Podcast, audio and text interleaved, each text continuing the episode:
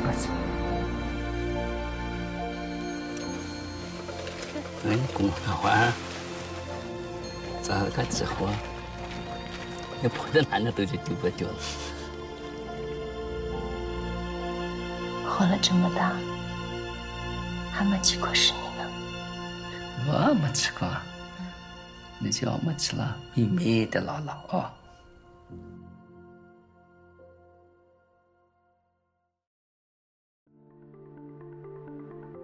欢迎来到四零四档案馆，在这里，我们一起穿越中国数字高墙。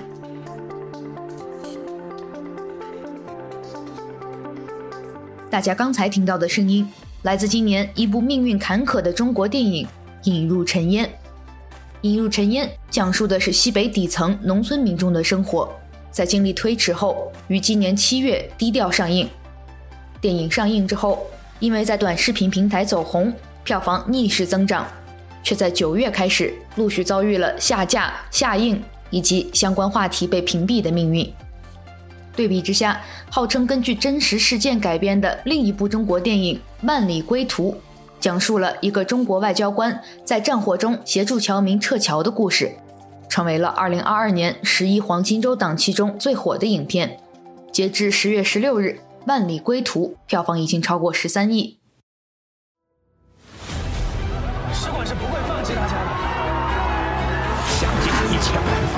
们取得联系。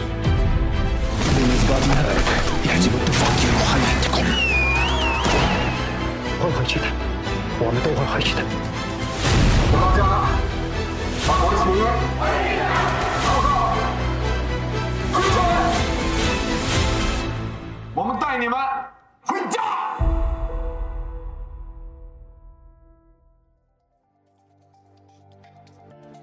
而在这两部命途迥异的电影之外，是中国电影市场的新常态：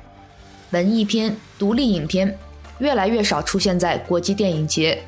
黄金档期被主旋律影片所垄断，非主旋律电影的上映越来越困难。而观众对此的反馈是用脚投票。今年的十一黄金周档期，中国电影总票房为十四点九六亿元，是二零一四年以来最差的一年。本期节目就让我们来回顾深陷主旋律困境的中国电影和中国电影市场最近的遭遇。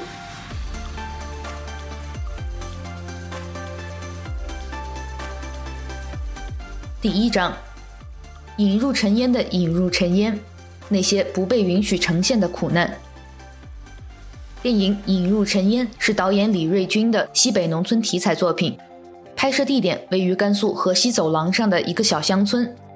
电影里的演员多数为非职业演员，男主角是导演的姨父，片中唯一的大牌演员是女主角海清，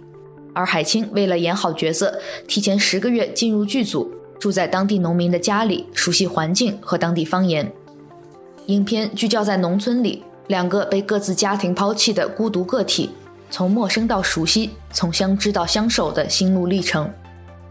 电影拍摄条件艰苦，但用心。题材涉及到农村边缘群体，对于残疾人和女性的歧视，农村贫瘠面貌的展现，是近几年中国电影少有的农村底层题材。本片的质量也受到了国际电影节的认可，《引入尘烟》入选了2022年欧洲三大电影节之一的柏林电影节主竞赛单元，是近两年欧洲三大电影节主竞赛单元入选的唯一华语长片。但就像中国许多优秀电影近年来的遭遇一样，本片在中国的上映受到了不小的阻力。影片原定于二月二十五日就上映，上映前夕却突然撤档，原因不明。由于当时正值徐州丰县铁链女事件舆论持续发酵，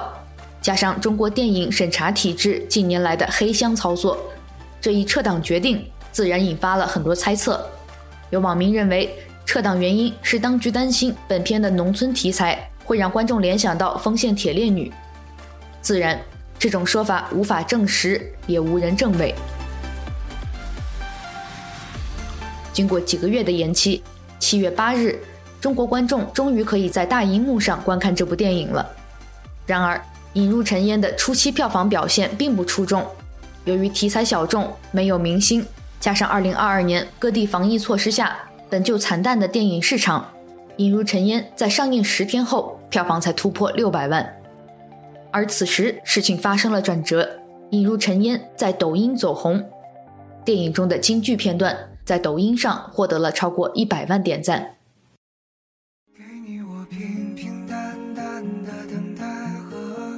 嗯，完了，吃了，点头上了。爬山的，还不是吞吞生掉，啥不是吞吞倒掉，活了都不舍弃了嘛，我那还舍弃吞哪着？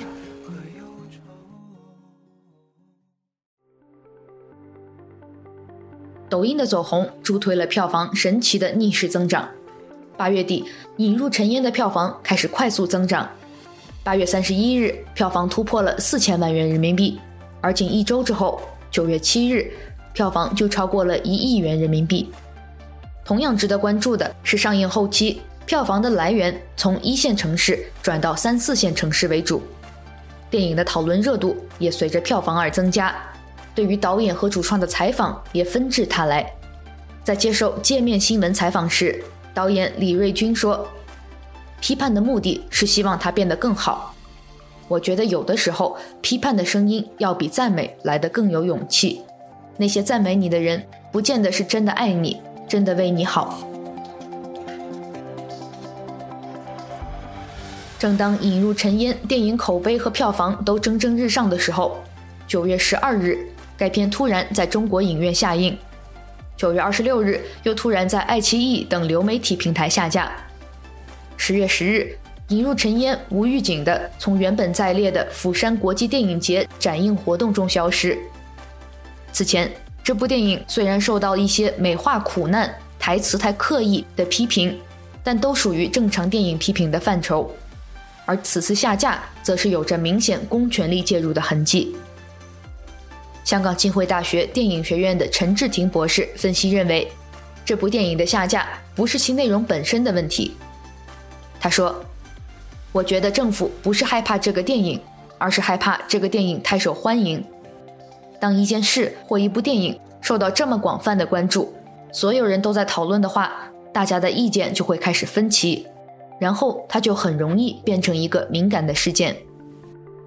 电影引入尘烟，讲述苦难，也历经苦难，最终在公权力打压下，真正引入尘烟了。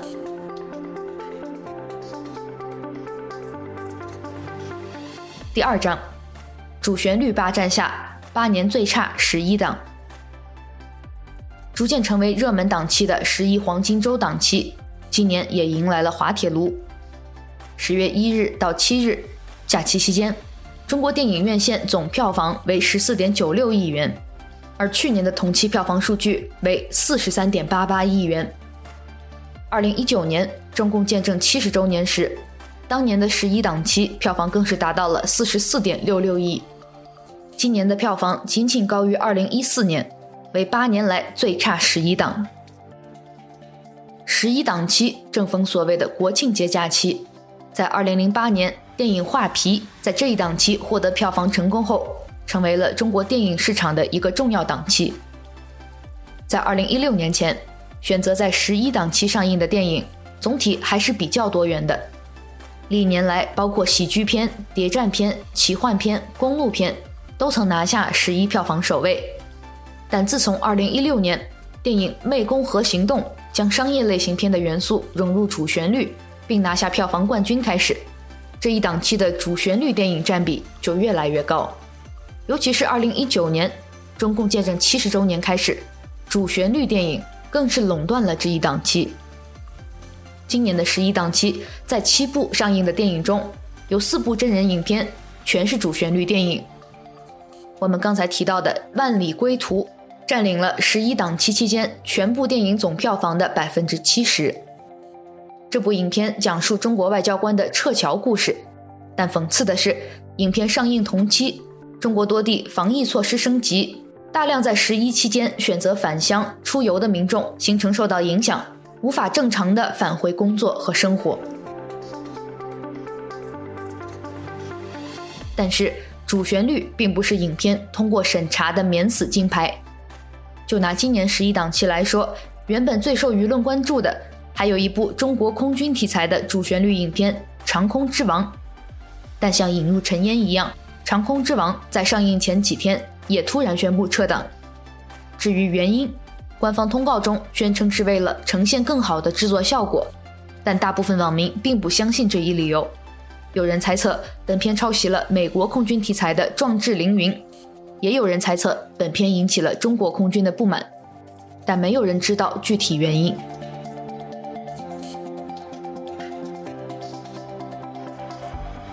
第三章，主旋律的独奏曲，衰败的影院与单一的声音。正如我们在四零四档案馆第八十二期节目《说不完的八卦：中国影视审查进化史》里面所提到的，二零二一年，官方在“十四五”规划中曾提出，要每年重点推出十部左右叫好又叫座的电影精品力作，每年票房过亿元国产影片达到五十部左右。这些影片已经成为政府整体宣传的一部分，他们资金雄厚，网罗国内知名导演。按部就班的拍摄和宣发。面对今年票房惨淡的十一档期，党媒《北京日报》依然刊发了一篇文章，题目是《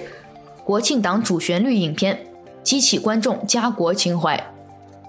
而与此同时，中国影视行业从业人员则哀嚎一片。中国新闻周刊在今年四月的报道中写到了中国影院的倒闭潮，文章总结道。只要疫情结束，很多业内人士都重复着这句话：只要疫情结束，电影就会回来，观众就会回来，影院就会再次热闹起来。但问题是，影院能撑到那一天吗？